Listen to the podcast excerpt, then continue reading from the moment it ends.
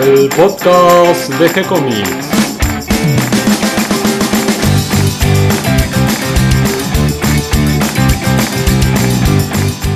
Muy bienvenidos a un nuevo episodio de G-Comics, el podcast donde hablamos de todas las técnicas necesarias para realizar un cómic, cómo dibujar un manga y todo el conocimiento requerido para realizar esa historieta que tenemos dando vuelta en la cabeza.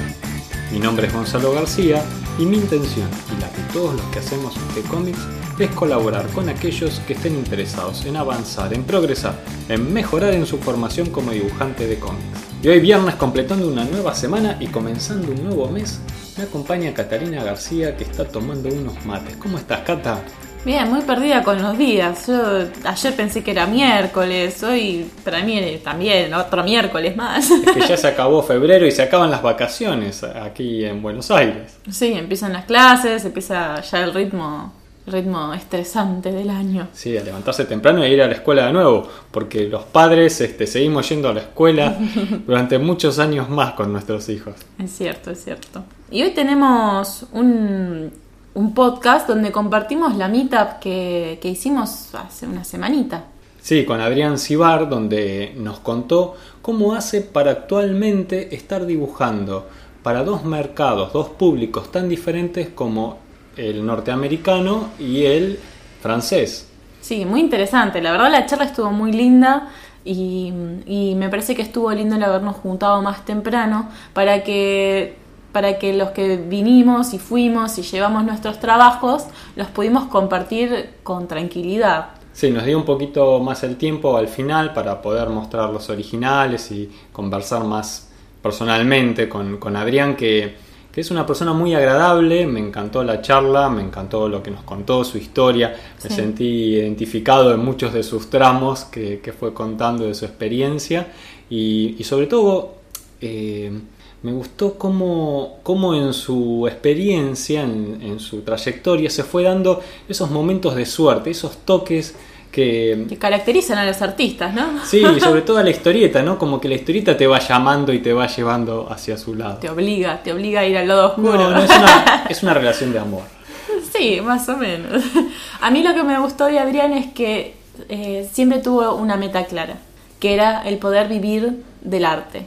Y, cómo eso lo llevó a tener estas suertes que, de las que hablamos y a, poder lograrlo también, porque si bien es algo difícil, no es imposible. Y, él es una prueba de, todo eso. El viejo Brexia nos decía que para que uno pueda dedicarse a la historieta siempre se necesita ese toque de suerte. Pero él nos decía que para que cuando llegue el toque de suerte lo puedas aprovechar, tenés que estar listo. Entonces tenés que estar trabajando para que cuando venga ese toque de suerte lo puedas eh, capitalizar. Claro, exactamente. Pero en vez de que sigamos charlando nosotros sobre la charla, vamos a escucharlo a Adrián Cibar. Pero antes, ¿qué tenemos para hacer este fin de semana y la semana que viene de carnaval? para hacer esta semana tenemos hoy a las 18 horas una clase abierta del taller de Leo Castellani en el sector 2814. Pueden entrar a la agenda a ver el horario, los precios, eh, la dirección y está bueno porque es, es para conocer cómo da la clase y si te interesa después puedes seguir yendo. Y ahora que comenzó marzo, estamos preparando la nueva serie que vamos a publicar durante este mes, que sorpresa, sorpresa, un clásico, ¿no? Un clásico de clásicos. Lo que nos caracteriza a los de G-Comics, ¿no? Los clásicos. Además, este, es una historieta que todo el mundo conoce, pero muy pocos leyeron, así que va a ser una buena oportunidad. Sí, no les vamos a decir nada más. Y también estamos preparando la mitad de marzo. Ya tendremos fecha, va a ser a fin de mes, así que guarden unos pesitos para la sube y para el cafecito. Y tenemos un invitado muy especial. Eh, vamos a inaugurar una nueva sección en el sitio web donde además de los cómics, manga, historietas que compartimos, las notas, el blog, el podcast, vamos a sumar una sección para seguir leyendo. Eso, de relatos. Ya en unos días más la tenés lista, Cata. Sí, sí, me falta ya subir los primeros cuentos. Bueno, y ahora sí, ¿qué te parece si vamos a escuchar la charla que tuvimos con Adrián Cibar en la mitad número 12? Dale. Bueno, hoy tenemos la mitad número 12 con nuestro invitado especial, que es Adrián Cibar. ¿Cómo estás, Adrián? ¿Qué tal? ¿Cómo andan? Bien, además estamos rodeados de otros amigos, también profesionales, futuros dibujantes, ilustradores. y bueno, y otros que todavía seguimos aprendiendo, como yo. Eh, estábamos charlando en estos minutos antes de que, de que empecemos a grabar, de que mm, teníamos eh, algún camino en común por el estudio de las bellas artes, vos hiciste la Purredón, nos contabas también que hiciste la Belgrano, un secundario de arte del cual también salieron muchísimos dibujantes de historieta. Sí, en aquella época incluso me acuerdo de que los que hacíamos historieta éramos tres o cuatro y era muy difícil la interacción. Muy difícil la interacción, no sé por qué. Pero este, recuerdo que nos las ingeniábamos cada uno para lograr poner en la pared nuestras historietas este, y cruzar algunas palabras probablemente, pero claro, éramos tan pocos y tan bichos raros dentro de lo que era el friquismo de, la, de las bellas artes en sí, que este, por ejemplo recuerdo que había un fanzine que se hacía, este, al, que- al cual yo me quise sumar y no me aceptaron. No me acuerdo el nombre. de primavera. No sé. Era una, tenía una historieta muy sangrienta, me acuerdo. Y yo me estaba como medio futu- lo mío era como medio futurista, güey. Bueno, Yo pensaba acá dentro de, acá dentro de, dentro de cajón. Y este, y no, no me aceptaron los chicos. Eh, así que bueno, seguí mi camino por otro lado. Y después hiciste Bellas Artes en la Pueyrredón un tiempo, Sí. pero no la terminaste. No, no, porque me di cuenta de que el edificio era más, era más precario que el de la Belgrano. Eh, los profesores iban todavía menos. Y yo ya estaba teniendo trabajo en publicidad y en historietas. Este, y bueno, eh, fue algo que decantó. Algo que, viste, cuando en la vida a veces uno no. como que va eligiendo, pero por descarte, digamos. ¿no? Tachame la doble. ¿Y cómo, cómo es que te orientaste hacia la historieta? Yo creo que de pobre. Sea, yo creo que de, de- viste de que no tenía pinturas para la, para la materia de pintura en su momento y eran caras, viste, y qué sé yo. Y la historieta era con un papel y un lápiz. Y yo tenía experiencia porque de chico dibujaba historietas. O sea, era un modo de comunicación que yo tenía para recibir a las visitas en casa, para llamar la atención en la escuela primaria. Yo vendía dibujos en la escuela primaria Ah, para ir al recreo, a- al kiosco y comprar golosinas. O sea que ya estaba aprendido. Después me lo olvidé un poco. Me lo olvidé en la adolescencia, porque me dediqué a la música. No dibujé tanto en la adolescencia. Pero cuando me quedé libre en la secundaria, porque era un bachiller pedagógico, y dije, ¿qué estoy haciendo acá? ¿Qué pasa? ¿Cómo qué? Tengo que tomar el rumbo sobre mi, mi destino, porque si no esto se va a poner fulero. Entonces me metí en Bellas Artes. Alguna forma como para ir darle un contexto más oficial, digamos, más de, de formación. Sí, sí, me fui a Bellas Artes porque me di cuenta que lo mío era el arte, o por el lado de la música, o por el lado de lo visual, lo mío era el arte. Y como ya, digamos, no sé, sentí que sentí que era por ese lado, no me metí en el conservatorio, ¿viste? No, no, no, porque visual. Muchos de los dibujantes que comienzan y están dando sus primeros pasos en el mundo de la historieta encuentran una gran dificultad eh, en conseguir los primeros trabajos, en meterse en el campo profesional, por más que ya tengan una formación lo suficientemente elevada como para ya entrar al campo profesional, ese primer trabajo a veces cuesta muchísimo. ¿Cómo es que se te dio a vos? Lo que pasa que, digamos, la bisagra me parece vino cuando una novia me insistió para que me anote en un concurso. Dijo, "Todo- tenés que hacer ocho páginas nada más. Eh, y entonces este, yo las hice, y terminé de hacerlas, obviamente decepcionado con la producción propia, como siempre. Este, y dije, yo no, esto no lo gana ni, ni sea, ¿qué? O sea, chao, ya fue, o sea, y no sé, estaba por buscar tra- estaba trabajando en cualquier cosa, ¿no? Buscando trabajo en cualquier cosa. Creo que me habían hecho un encargo de unos retratos más pictóricos, una cosa así. Ya me andaba peleando con profesores porque decían que yo era muy comercial. Yo, yo iba a la ¿Qué- qué escuela a tratar de aprender a vivir de esto y me- los profesores me decían que yo era muy comerciante. Eh, entonces como si estuviera mal pretender vivir de esto, ¿no? Del arte. Un problema que, que- que es cultural acá en Argentina, porque es un problema de acá, porque afuera no es así. Este, bueno, podríamos hablar de eso un buen rato. Pero bueno, yo, digamos, la rebeldía me, me hacía a mí ir para ese lado, en vez de, viste, por ahí, qué sé yo, ir, para el, donde iba la mayoría a rebelarse, yo me rebelaba tratando de vivir de mi arte. Entonces me, me fui de como desarrollando un músculo ahí que me... Pero sin querer, ¿eh? Sin querer, porque también me sentía culpable, era muy conflictivo todo. Entonces un día me llaman por teléfono y me dicen, hola Adrián, dice, este, vos mandaste eh, ocho páginas al concurso de la Feria del Libro, de historieta, y sacaste el primer premio en tu categoría. Entonces fue como, te ganaste, no sé, una señal. 3 mil pesos dólares de aquella época y la publicación en Argentina y en España. Del otro lado había una historieta del hijo de Safino, Ah, mira qué bueno. porque él en su categoría sacó el primer premio. Yo en ese momento no sabía quién era, pero después con el tiempo este, aprendí que, que era el hijo de un, prócer, ¿no? Un artista inigualable. Y él es muy bueno también por lo que pude ver. Este, pero bueno, esas cosas. Eso fue bisagra. A partir de ahí me empezaron a llamar de publicidad. Mucho. En el barrio se corrió la bola. Y entonces las agencias del barrio me empezaron a llamar, che, vos lo conoces, tu amigo hace historieta, y todos querían hacer historieta y sus campañas eran. Entonces, qué sé yo, el boliche El Bosque de. Yo vivía en Quilmes en esa época, o sea, porque yo viví varios años acá en colegial, después me fui a Quilmes. El boliche El Bosque, el famoso boliche El Bosque, no sé si lo tienen. Este, me contrataba para que yo le hiciera escenografías, onda cómic, y entonces iban los estudiantes de Bellas Artes de Quilmes y la hacían. Muy loco. Yo hacía un...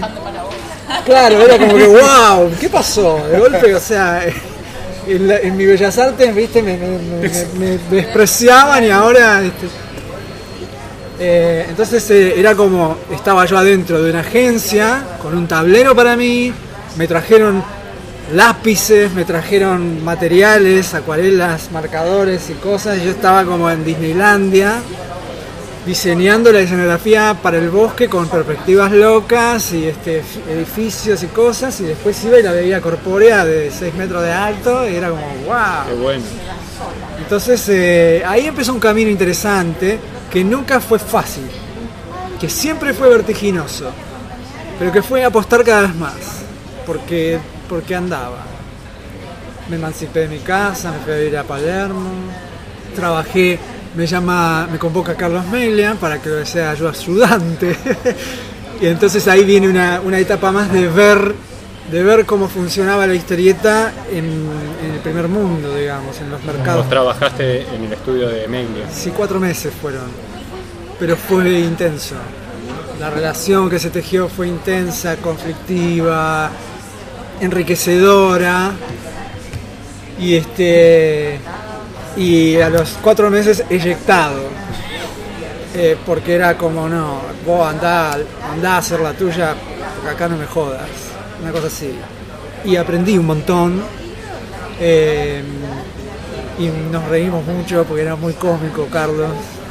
Además de talentoso, tenía un humor eh, que a veces me acuerdo y me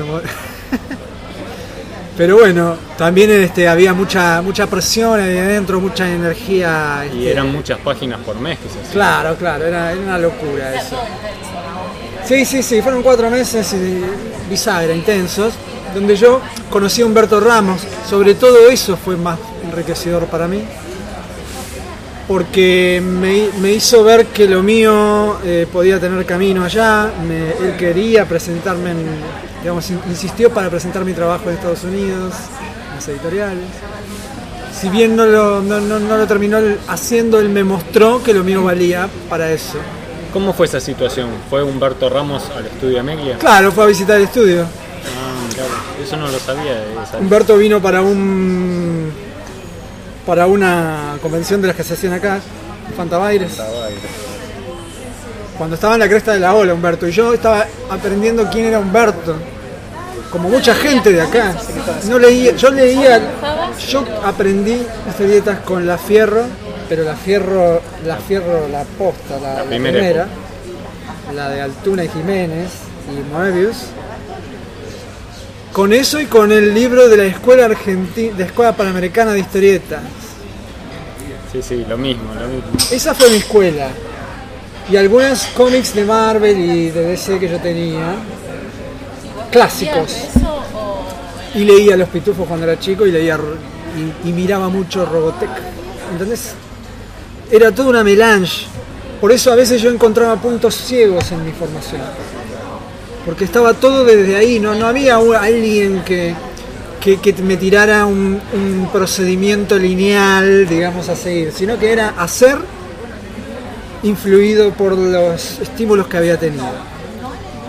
Claro, seguramente la experiencia en el estudio de Amelia te sirvió para ver todo el hilo del proceso. Me sirvió para conectar mucho, claro, los nodos en el proceso.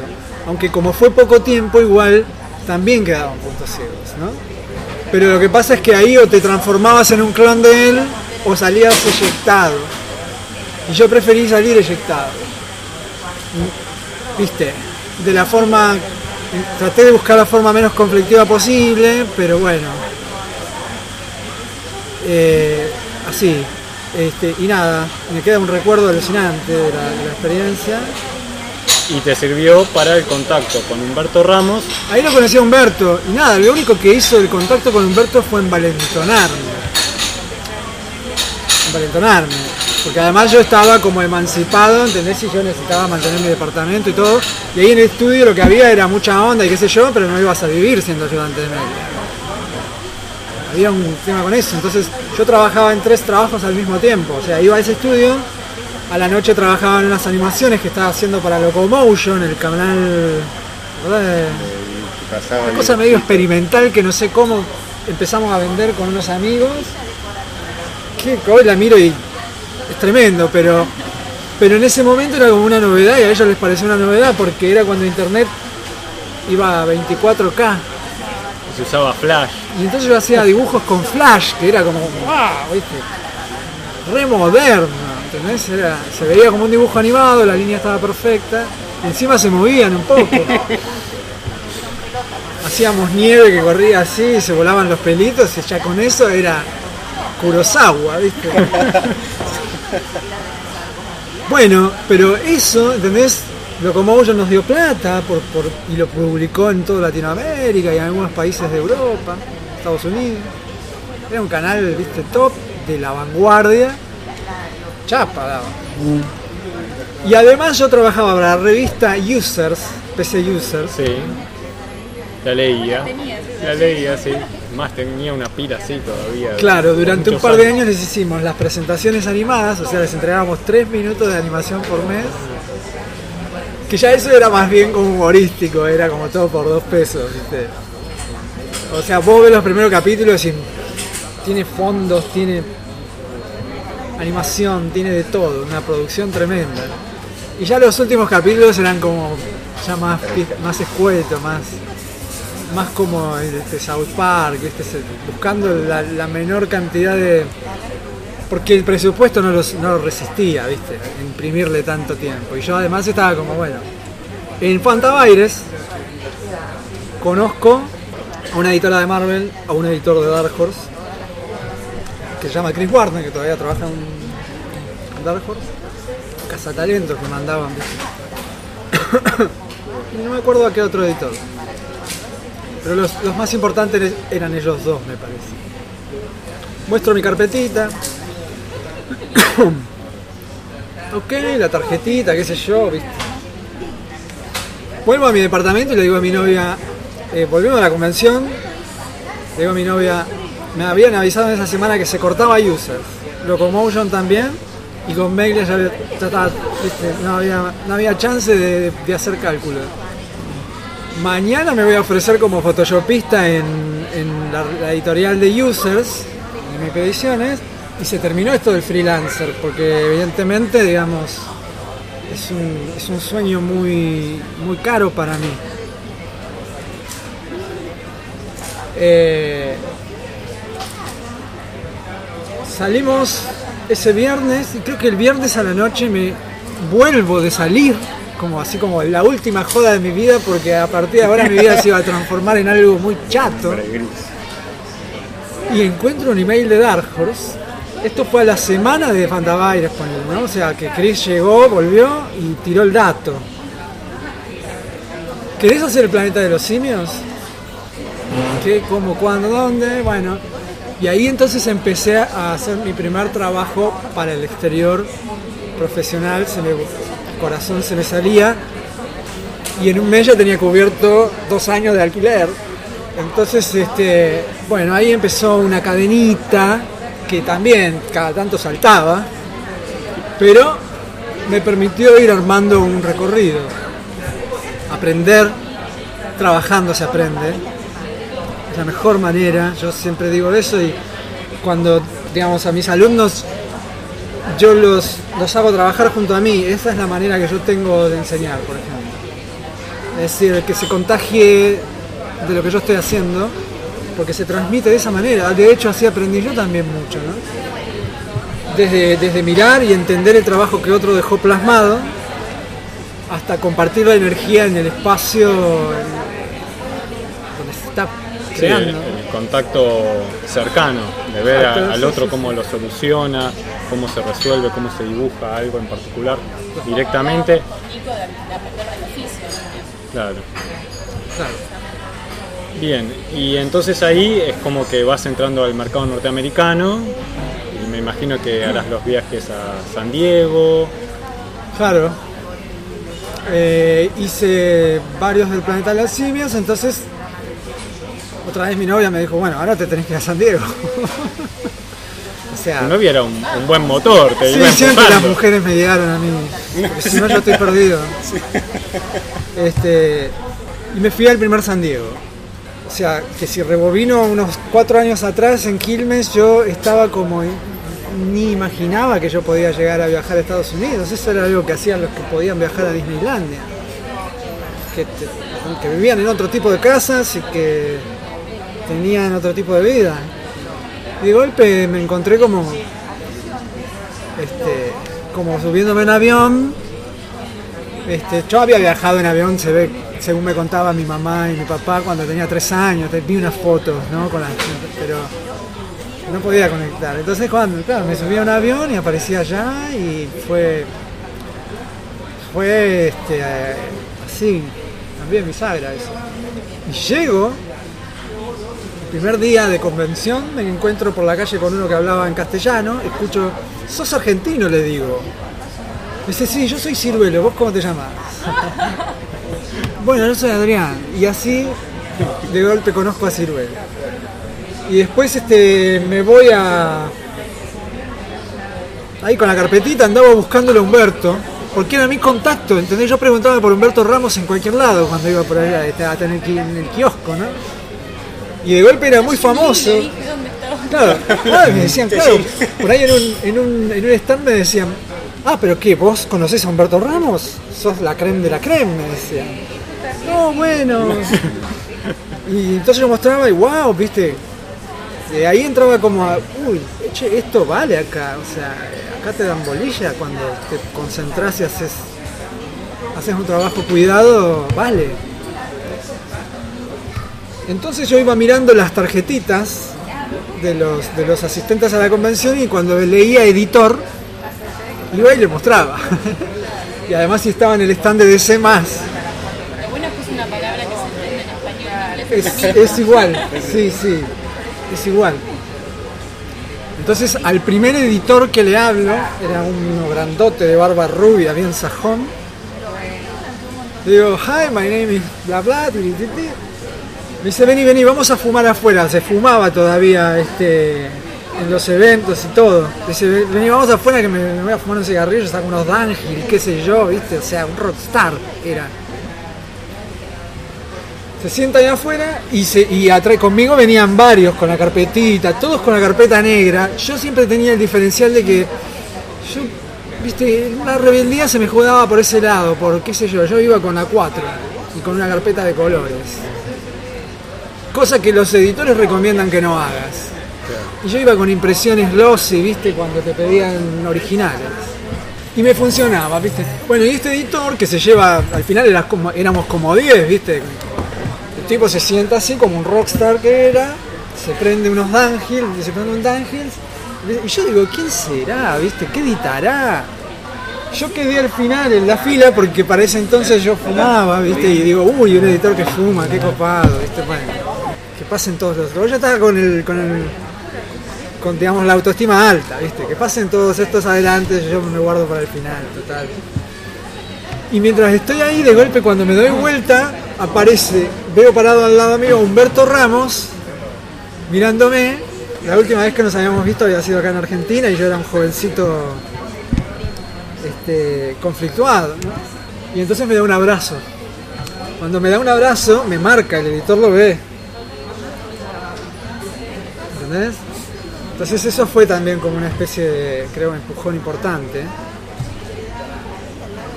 Más allá de que por ahí el laburo era- hubiera sido entrador, yo pienso que Humberto Ramos fue alguien que a mí me, me envalentonó mucho y me, me- no sé, viste esas personas que son que son generosas con vos Sí.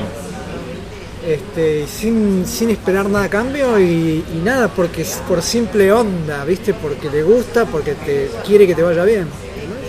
Ese fue Bob Strike, el editor, que era el capo del universo Batman en ese momento.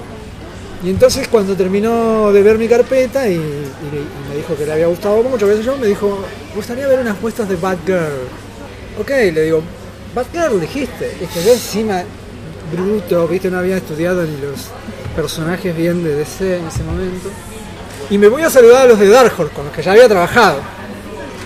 Y entonces había un editor, hay un editor ahí que se llama Philip Simon, que era como una especie de, de editor junior, pero que era un copado, que también me dio una buena mano en su momento, porque no tenía el trato distante por ahí o serio que tiene el editor este, senior, sino que era un, viste, un, un alguien que me explicaba que, bueno, que estaba recopado, que en la editorial estaban hablando bien de mí, que no sé cuánto, viste, como que me daba un off the record que me relajaba mucho, era como tener una, una especie de, no te digo amigo, pero, viste, alguien con quien hablas más, porque si no era como una especie de, viste, de, de, emails que llegaban desde, desde quién sabe dónde, viste, como una nave espacial nodriza, viste, y, no sabes si eran cerebros que, que nada más. Entonces eh, le, cuento, sí, me dice, ¿y a, a quién le mostraste? ¿Qué sé yo? Le digo, le mostré a Shrek y me dijo que haga unas muestras de Batgirl. ¿En serio? Me dice. Do it. ¿Viste? Hacelo. ¿Ok? Bueno, después de eso hablé con un montón de editores. Iba pasando por las editoriales, heavy metal. Este, Marvel siempre fue no sé por qué, pero era como Marvel era más inaccesible que DC, ¿viste? Para en esa época. Ahora no. Ahora Marvel está como más abierta, me parece, a, a ver artistas. Vos notás como que ahora hay Yo creo que sí, que hay un llamado a constante. nuevos artistas. Sí, sí. Y jóvenes artistas. Buscan talento, por supuesto, y calidad, pero pero está abierta a estilos locos y Bien, ya que estamos hablando de un presente, quiero ver tu mirada con respecto a qué es lo que busca un editor norteamericano en un dibujante, pudiendo tener tantos dibujantes cercanos, eh, incluso hasta de México si querés, que pueden hasta verlos cara a cara. eh, ¿Por qué se molestarían en buscar dibujantes de la otra parte del mundo como Argentina o Chile, No, Uruguay? no, yo creo que Argentina tiene prestigio. Tiene prestigio desde que se, que se sigue rubricando, digamos, con el pasar de las generaciones. Cada vez salen dibujantes nuevos, son buenos. Entonces hay escuela en Argentina. Se sabe que... se- pero, pero también pasa eso con los... ¿Cómo se llama? Los armenios. Los, no, armenios no. eh. Los ucranianos. En Ucrania hay una escuela de historieta de aquellas y también tienen prestigio. O sea, hola, bajemos el copete también. Sí, o los Hay- italianos. y, los ¿no? brasileros. Muchísimos y los españoles, porque esos están haciendo cosas grosas ahora. Los españoles y los italianos están haciendo cosas que a nosotros nos deberían eh, alertar. A mí me sorprendió el nivel de los dibujantes eh, brasileños que están trabajando para Estados Unidos.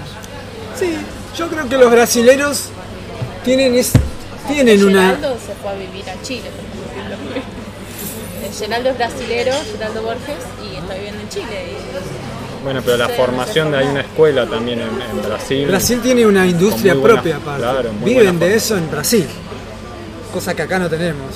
Siempre lo intentamos, pero como la economía de acá está tan demente, es casi imposible. Podés sacar tu libro, pero que puedas vivir de eso, yo no sé, es angustiante la situación en Argentina. No sé, si, si capaz que ahora ya, ya lo consiguieron algunos. Yo la verdad que lo padecí. A mí me salvó la vida poder laburar para el exterior, así pude armar una vida, tener una familia, etcétera. Y un dibujante que quiere empezar a hacer estos contactos con los editores norteamericanos. ¿Qué mira un editor cuando mira a un dibujante latinoamericano? El norteamericano, el, el editor norteamericano busca elegancia, onda, pero lo principal que busca cualquier editor de cualquier parte del mundo es que sepas contar una historia y se entienda. Vos podés ser un gran dibujante, pero si tu historieta no funciona, si vos no sabés componer una página funcional, estás frito. Entonces lo primero es eso, sos historietista, ok. Ahora vemos cómo te enfocás dentro de un mercado. Yo te puedo hablar de mi experiencia. Yo como que me versatilicé un poco en el estilo por, por, por no sé, por jodido conmigo mismo, viste, como si un momento en el que me interesaba manejar varios estilos, no quería quedar pegado al estilo de Meglia, entonces me puse a hacer otras investigaciones, retomé este, lo que miraba cuando era chico para sacarme, correrme de ese lugar, y te diría que ahora yo miro el trabajo y en algunos lo muevo un poco más para el funny y en otros lo pongo un poco más realista, pero tengo, digamos, un conden- una condensación ahí que, me- que- que siento que, bueno, que funcionan todas mis influencias de una forma más sólida, digamos, más condensada, ¿no? Y mis influencias, viste, van de los dibujantes clásicos este, a, a otros como McFarlane, por ejemplo. A mí me sirvió mucho McFarlane. Como el estudio de Meglia se miraba mucho a McFarlane y yo ya era medio influido por McFarlane, entonces anduve. ¿entendés? Pero después yo, me, hasta que me di cuenta de la, de- de la influencia que había de McFarlane en el estilo de Carlos, no me lograba separar. Cuando me di cuenta de que él estaba influido por Don Blues, que es el de. El del. Los perros van al Ese. cielo, Y por McFarlane, además de Bruce Timm, pero que lo, lo que menos tenía para mí era Bruce Timm, entonces yo me pude despegar y retomé mi influencia anterior, que era McFarlane, y la conecté con los dibujantes argentinos que a mí me gustaban, como Enrique Brecha, Manara, el del Príncipe Valiente, eh, Hal Foster. Foster. ¿Entendés? Fui haciendo como un mix. Humberto, Campbell, eh, Bacalo, Chris Bacalo. Esa línea, yo me, enfoqué un poco más en esa línea. Este, y eso fue lo que, lo que se veía. estaba en la línea de, de Bacalo, de, Ramos. Le ponía un toque de Jim Lee, lo que viste. Lo que pasa que era como denso, pero le ponía todo lo que podía. Claro, a veces cada, tanto, cada tantas páginas me funcionaba, después en algunas páginas me bajaba el nivel, ¿viste? Eh, me encontré de golpe también con eso, ¿no? Con el ritmo acelerado y, y opresivo que puede tener la producción americana. Este, pero bueno, te fortalece, te fortalece mucho. Así que después tuve, qué sé yo, trabajos independientes, muchos en Estados Unidos. Me empezaron a llamar clientes este, por ahí fuera de editorial, como para hagamos el libro, este, ponemos un precio de página y yo cobraba prácticamente lo mismo que trabajando para una editorial.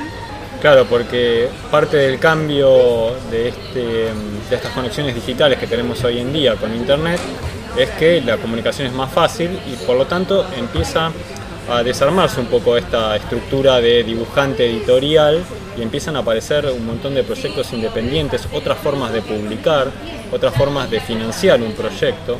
Y, bueno, este es otro mercado que se abre.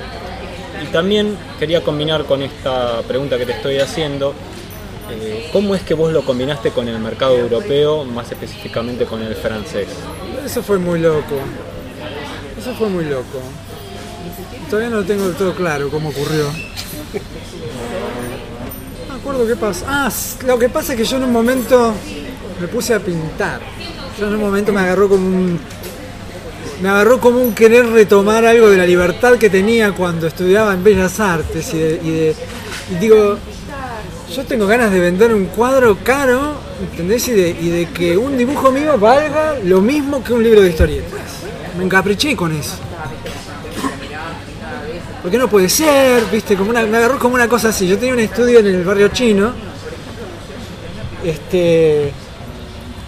Y me agarró como esa loca, viste, no sé, esa- locura. Y agarré un tablero y me puse a pintarlo arriba. Claro, hice una pintura que está muy relacionada con el cómic. Entonces me empezó con la cosa del investigador a ver qué se puede hacer, digamos, en la línea del pop art, eh, pero llevándolo, digamos, tratando de aportar algo nuevo, digamos, tomándolo en serio, poniéndole profundidad a ese estilo superficial. Me recopé. Entonces eh, como que hubo un año que no trabajé de historietista, estuve pintando.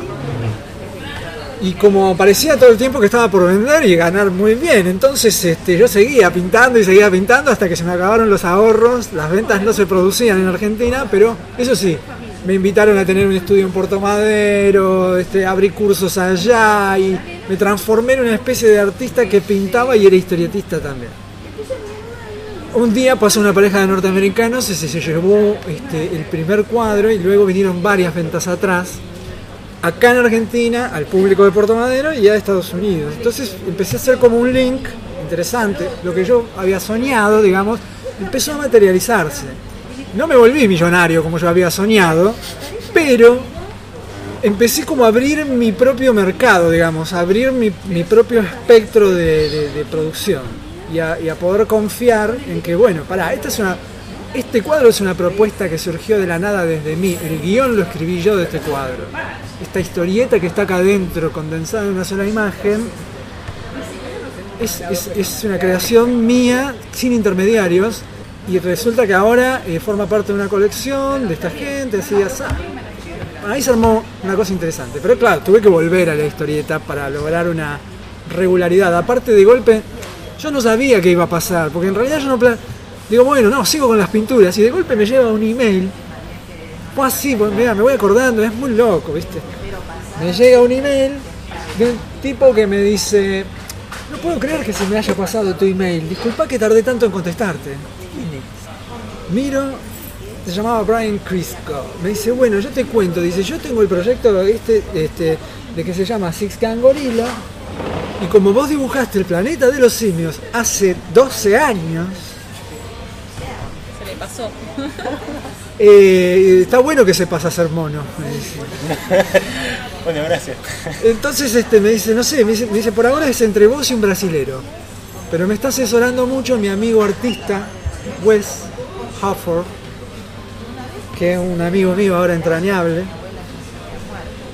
Este, que era un, es un artista vago, que anda por las convenciones. Y que, claro, Brian le fue a ofrecer el proyecto a él, pero él dijo, sí, pero yo no, una historieta es mucho trabajo, yo hago las tapas, dijo pero te, ayuda a encontrar el artista para que, para que tu historieta esté buena y que tu, tu- presupuesto esté cuidado y etcétera. Entonces, bueno, en una, se ve que en un revoleo de emails que yo hice antes, como un año antes, de golpe encontraron el material buscando así, revisando y me, dejaron compitiendo con este brasileño que nunca supe quién es. Y entonces este, me dicen, ¿no harías un lapicito? Dice, para ver cómo quedaría el personaje con tu estilo, cosa que seguro que va a quedar bueno, pero bueno, como par- aparte así, Brian, este, este, ahora soy muy amigo, ¿no? Y yo dije, bueno, va a haber que volver a esto. Estaba como ofendido, no sé, ¿no? Momentos de la vida de uno. Hoy estoy re agradecido de haber hecho este, todo ese libro y, y de la profesión en sí de- del cómic.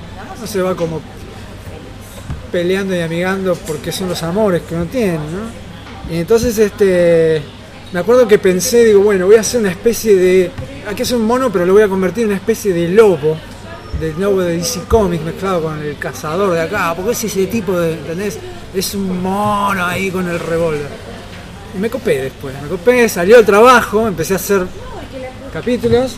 Y bueno, y lo iba mechando con la producción de las pinturas, me salían exposiciones, vendía, ¿viste? Entonces estaba como todo medio difícil de manejar también. Era difícil sostener una producción regular. Está bien, era un libro independiente, pero claro, como este, digamos, anduvo bien en las convenciones, ahora querían cada vez más, ¿viste? Y yo estaba como, bueno, pará, este sí. eh. Pero por otro lado, era como una seguridad, ¿viste? Se corta eso, se corta en determinado momento, no sé si se lo corto yo o lo cortan ellos, ¿viste? Y se me corta también lo de los cuadros, se me corta todo, porque lo de los cuadros ya era, lo último era ir a hacer exposiciones, poner plata, pagarles un catering a 15, 20, 30, este, nariz para arriba que iban, se morfaban todo, no compraban nada. Este, y yo me estaba gastando todo lo que había ganado, digamos, este, ¿no? Pero bueno, tenía mi expo por ahí en tribunales, ¿viste? Y salían las revistitas, qué sé pero acá en Argentina vivir de los cuadros, olvídate. Olvídate. Entonces, este, claro, me fui sin laburo a una convención de Rosario, a la Crack Bam Boom. ¿Quién viene este año? A ver quién va. Le digo a los amigos, ¿viste? Eh, Jalabert. No, es el editor de Glenat, de Francia. De, ah, bueno, dicen que en Francia tienen como una cultura de, de que se trabaja tranquilo. No con los tiempos de América y que se cobra bien y que, sé yo, bueno. Me volví recontento porque la entrevista con Jalabert fue súper positiva. Le terminé invitando yo a él la cerveza, como diciendo, ya me vas a invitar una voz cuando estemos por Francia. me gastaba lo, lo último que tenía por ahí en eso, pero, pero siempre fui así. dedo, pero. Sí, sí, siempre fui así yo, ¿viste? Si la veo que va por ese lado, yo me la juego y si me quedo me quedo en Pampa y la vía, bueno, tuvo sentido, ¿viste? En general, en general, bueno, sí, quiero trabajar con vos, qué sé yo, este, no sé qué, ya conocía mi trabajo, por suerte, eso ayudó. Haber trabajado para Image, haber trabajado para DC, que Marvel después publicó lo que yo había hecho para Dark Horse, lo publicó Marvel, o sea que terminé saliendo por Marvel sin haber laburado con ellos directamente. Este, heavy metal, qué sé yo, había trabajado con las, con las grandes, entonces me conoce un editor importante francés con un bagaje, digamos, pero se quejaba de que se notaba que mi trabajo estaba apurado. Obviamente, los franceses, que no se note que te apuraste, ¿viste? Nosotros los franceses. Bueno, me presentan un guionista. y ahí empieza una- un derrotero en el que creamos un buen un libro muy interesante, pero que como yo vivo de lo que hago y no lo hago por hobby ni, ni trabajo de otra cosa, yo necesito cierto dinamismo que a ellos les cuesta mucho. Sobre todo este, al guionista. Porque el editor es un editor muy a la americana dentro de lo que es Francia, porque a él le gusta el cómic americano y es una, es, es una cosa excepcional, Jalabert. No es el típico editor francés, viste, que tienen un protocolo y encima es bastante antiamericano ese protocolo. Ellos quieren diferenciarse porque no hay que olvidarse de que Francia hasta los 70 era el polo cultural del mundo. Se hablaba francés en el mundo, no inglés. Y eso se, a partir de los 70 cambió. Y los americanos tomaron la posta cultural. Y yo soy un producto más bien o sea, yo crecí mirando la televisión, este, Brigada A y Robotech, que es un producto norteamericano, o sea, este, es un producto japonés, pero norteamericanizado, con toda la confusión que eso generó, ¿entendés? Pero aprendí eso. Agarrar y generar, ¿entendés? Y, y vamos, ¿entendés? Sí, Onda. sin embargo, tenemos eh, mucho bagaje de lectura infantil que viene de la escuela franco-belga. Exacto, haber leído Brigiken y, y ¿cómo se llamaba la otra? Eh, Anteojito. Vos nombraste los pitufos también, Los pitufos. Y bueno, eh, el pirata Nick, por ejemplo, no sé si se acuerdan.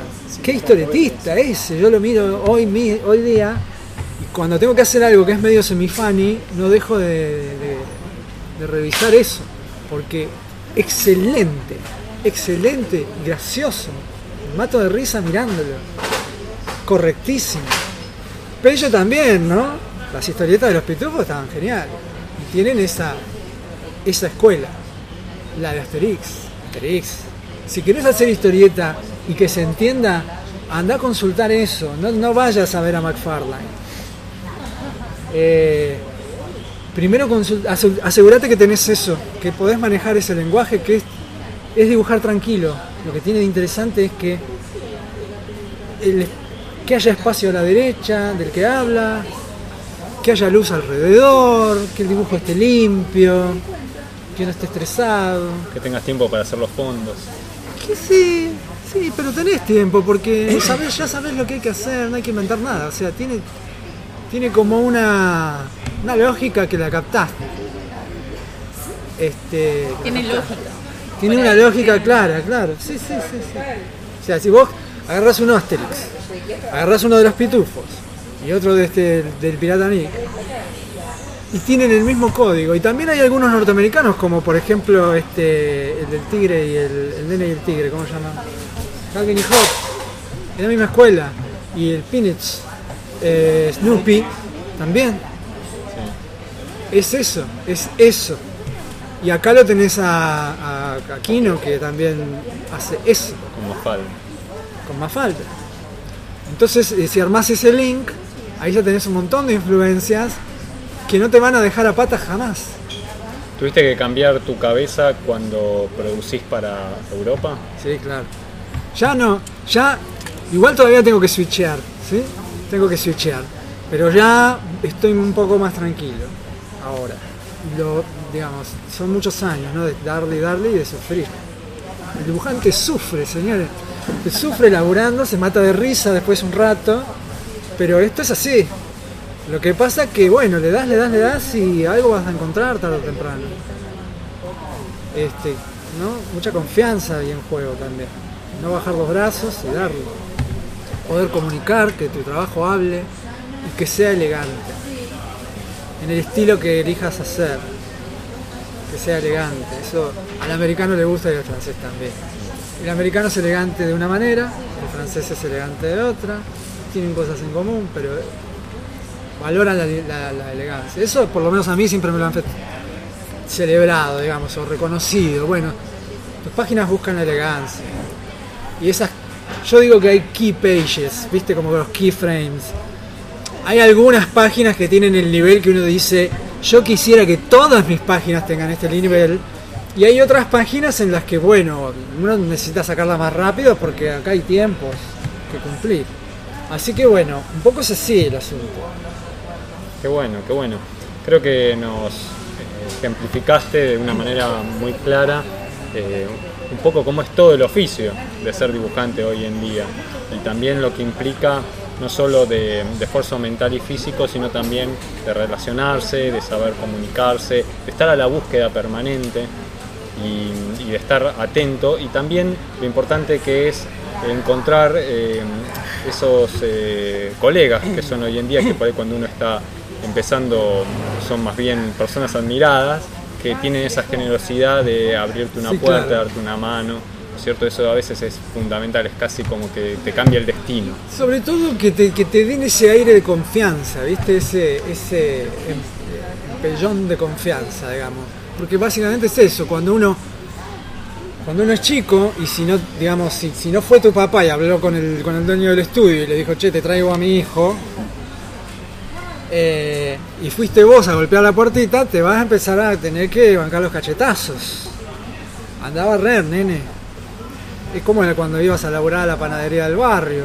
Primero aprendés a barrer, después te haciendo a, qué sé yo, no sé, qué, qué, qué eslabón, ¿no? Y ya para ese entonces decís, tanto me vengo morfando para esto, este, al final no sé si era, ¿no?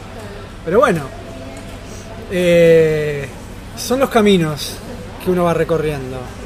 y aprender también en cuáles son tus puntos fuertes, cuáles son tus puntos fuertes, cuáles tus puntos débiles y dentro de los puntos débiles cuáles tiene sentido fortalecer y cuáles tiene sentido directamente desechar. Bueno, vas a poder ser bueno en todo o desarrollar un trabajo profundo en todo, porque no te alcanza la vida.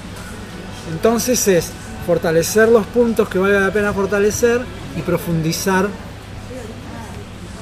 eh, en esos, en, esos lenguajes que vos encontrás que son afines a tu estilo, que tienen que ver con tu historia, que vos sabés que podés darle al otro. Viste, con el tiempo vos te vas dando cuenta cuando salió una crítica y te hizo miércoles si tiene razón o si es gratuita, o cuando salió una crítica y reconoce eh, tu trabajo y vos ves que vos te acordás de cuando estabas haciendo y te estabas preocupando porque el otro disfrute eso. Entonces eso te da como un... Ahora ya, la, ya no es otro dibujante que venga y te diga, ya es el público. Vos querés que el público disfrute y vibre eh, con lo que vos haces. Entonces vos también vas identificando a tu público a partir de ahí. Por suerte el público de las historietas crece cada vez más. Y tenés público para historietas clásicas, para historietas modernas. Los chicos hoy es un lenguaje que lo hablan porque es un lenguaje universal. Es, es muy interesante lo que pasa en esta, en esta época con, con cómics, con lo cual es interesante. Sí, además hay como una gran apertura de estilos, hay una gran eh, variedad aceptada de formas de contar y además tenemos también hoy en día un montón de medios diferentes que no sabemos cuán efectivos van a ser, pero sí que permiten acercar el trabajo de cada uno y que se haga conocida la obra de cada uno. Sí, yo creo que viste, eh, parece, parece cliché, pero va a haber momentos en que por ahí te falte, te, te, ahorque la plata, pero si vos el trabajo lo encarás con la, con la seriedad que corresponde, con la profundidad que corresponde, no seriedad de aburrido, viste, de que "Oh, la voy a pasar para el... o-". No, porque para eso te vas al banco a trabajar y te aseguras. No, no. La profundidad y el juego serio que implica que después otro pueda. Siempre hay que tener en cuenta que viene otro, que vos no vas a estar ahí para explicarle nada. Entonces el otro tiene que agarrar lo que vos hiciste y poder flashear esa historia. Entonces, eh, si vos tenés eso eh, en cuenta y te convertís en ese, profesional calificado que puede contar una historia con imágenes, entonces no te va a faltar el trabajo. El trabajo va a venir a vos, la plata va a venir a vos, los clientes eh, van a venir a vos. Vas a tener que estar presente, no te digo, ¿viste? Pues tampoco me, me tirás, te tirás en una reposera y te caen los. qué sé yo, Johnny Depp me parece que tiene gentes que le consiguen los laburos también. Y encima ahora se quedó sin un mango y lo andan, lo andan persiguiendo para cobrarle. Se la gastó todo. O sea que, a lo que voy es a esto. Eh, tiene mucha magia el laburo, pero tiene mucho también de, de estarle atrás. Y es, es un trabajo que tiene, que tiene mucho compromiso, tiene onda. Yo conocí países del mundo gracias a este trabajo, conocí Chile, conocí, qué sé yo, a Estados Unidos viajo prácticamente todos los años. Y, bueno, es gracias a la historieta. Y es más, los cuadros que vendí son pinturas, lo que quieras. Pero gracias a la historieta puedo hacer esa investigación en el mundo más del fine art, ¿entendés? Este, o sea que yo particularmente estoy muy agradecido a la profesión en sí.